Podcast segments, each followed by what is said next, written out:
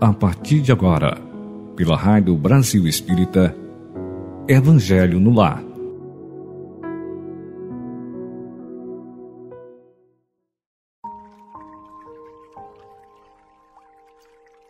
Alô, caros amigos ouvintes da Rádio Brasil Espírita de Alagoas. Muito bom dia. Aqui quem vos fala é Rivaldo Sávio para que possamos iniciar o Evangelho no lar. Para tanto, faz-se necessário uma, a colocação de um copo com água para que o mesmo seja bebido ao final dos nossos trabalhos, água esta que estará fluidificada pelas energias benfazejas dos espíritos amigos, espíritos protetores que vão nos iluminar durante toda a semana nessa jornada da vida. Tá certo? Com isso, vamos ao texto inicial do livro de Lorival Lopes, Preces da Vida. E Lorival Lopes coloca o seguinte texto: A paciência. Senhor, é sofrido esperar algo que não acontece. Eu preciso de forças para vencer a ânsia de esperar e deixar para a hora certa o que não é para agora. É difícil aceitar a tua vontade, no entanto, esperar depende apenas de mim. Se considerar a espera sem importância, o que aguardo perde o sentido de necessidade, não oprime o sistema nervoso, nem me cria problemas.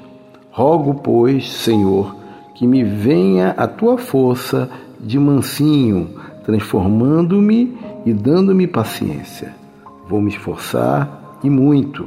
A partir desse momento terei esperança. Expressei o que eu queria e me sinto aliviado. Obrigado, Senhor, muito obrigado. Pois bem, o nosso querido Lorival Lopes coloca um, um, um, um breve texto, uma ótima reflexão sobre a questão da paciência. Devemos ter paciência, esperar o momento certo para as coisas de Deus acontecerem. Muitas vezes somos muito ansiosos e queremos tudo para hoje, ou melhor, para ontem. E isso é ruim. Nós devemos esperar o um momento, o um momento que a espiritualidade perceba que nós estamos capacitados, o um momento de podermos fazer as coisas que temos que fazer, porque nós estamos qualificados para recebê-las. Então temos paciência para os acontecimentos se, der, se darem dentro do fluxo natural das coisas. É, antecipar é, é, o movimento pode causar danos. Então, refletindo sobre isso, vamos buscar e pedir a Deus e a Jesus, o nosso Mestre, sempre termos paciência em desenvolvermos as nossas ações no dia a dia. Tá certo? Com esse trecho desse livro de abertura, vamos então agora para o Evangelho segundo o Espiritismo do grande Allan Kardec.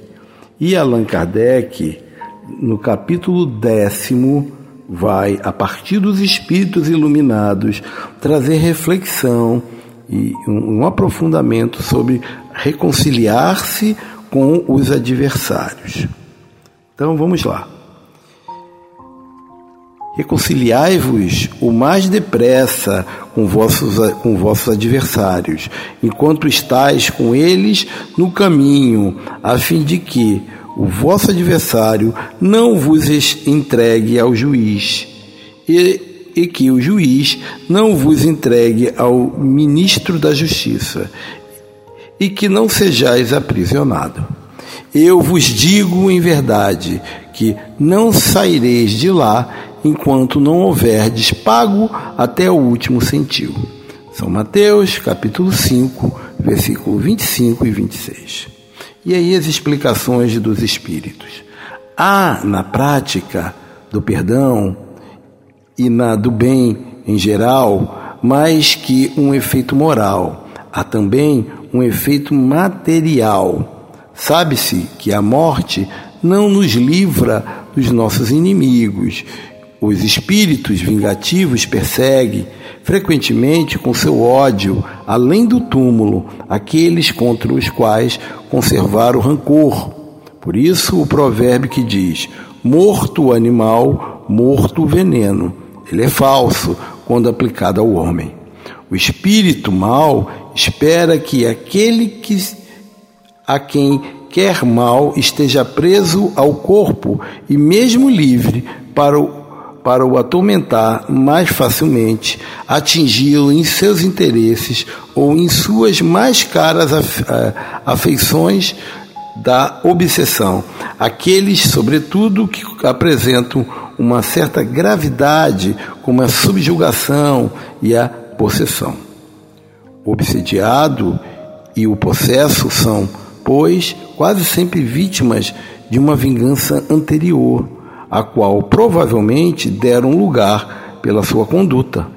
Deus o permite para puni-los do mal que eles próprios fizeram, ou, se não o fizeram, por terem faltado com indulgência e caridade, não perdoando, eh, não perdoando. Importa, pois, do ponto de vista da qual sua tranquilidade futura reparar o mais depressa os erros que cometeu contra o próximo, perdoar seus inimigos, a fim de exterminar, antes de morrer, todo motivo de dissensões, toda causa fundada na animosidade ulterior.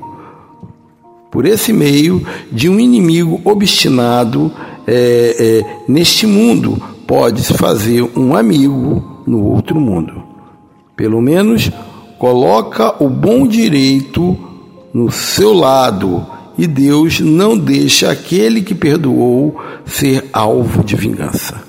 Quando Jesus recomenda reconciliar-se o mais depressa com o adversário, não é somente com vistas a apaziguar as discórdias durante a existência atual, mas evitar que elas se perpetuem nas existências futuras. Não saireis de lá, disse ele, enquanto não houver despago até o último centil. Quer dizer, satisfeito completamente a justiça de Deus. Ora, caros amigos ouvintes da Rádio Brasil Espírita, excelente reflexão devemos buscar reconciliação com os adversários perdoando ou pedindo perdão pelos nossos erros, para que não possamos levar adiante em outras encarnações o mesma adversidade, o mesmo ódio, o mesmo rancor. Reconcilia-te com seus adversários hoje para que com, possa cumprir a lei de Deus, a lei do amor. Nada perante a lei de Deus é deixado de lado. Sabemos, pois, que as leis dos homens são falhas, limitadas, apenas focadas no mundo material, sem muitas vezes alcançar o infrator, sem muitas vezes coibir e limitar o agressor, né? aquela pessoa que cometeu algum erro e muitas vezes erros graves. Então, caros amigos ouvintes, reflitamos que nós é que precisamos mudar para que, com a nossa mudança interior, com a nossa reforma íntima, possamos perdoar aqueles que nos atacaram, que nos, nos atingiram, para que possamos, de cabeça erguida, de alma limpa, possamos ir adiante na nossa jornada, porque a lei de Deus vai alcançar aqueles, de uma forma ou de outra, nessa encarnação ou encarnações futuras, pelos erros que eles cometeram para conosco.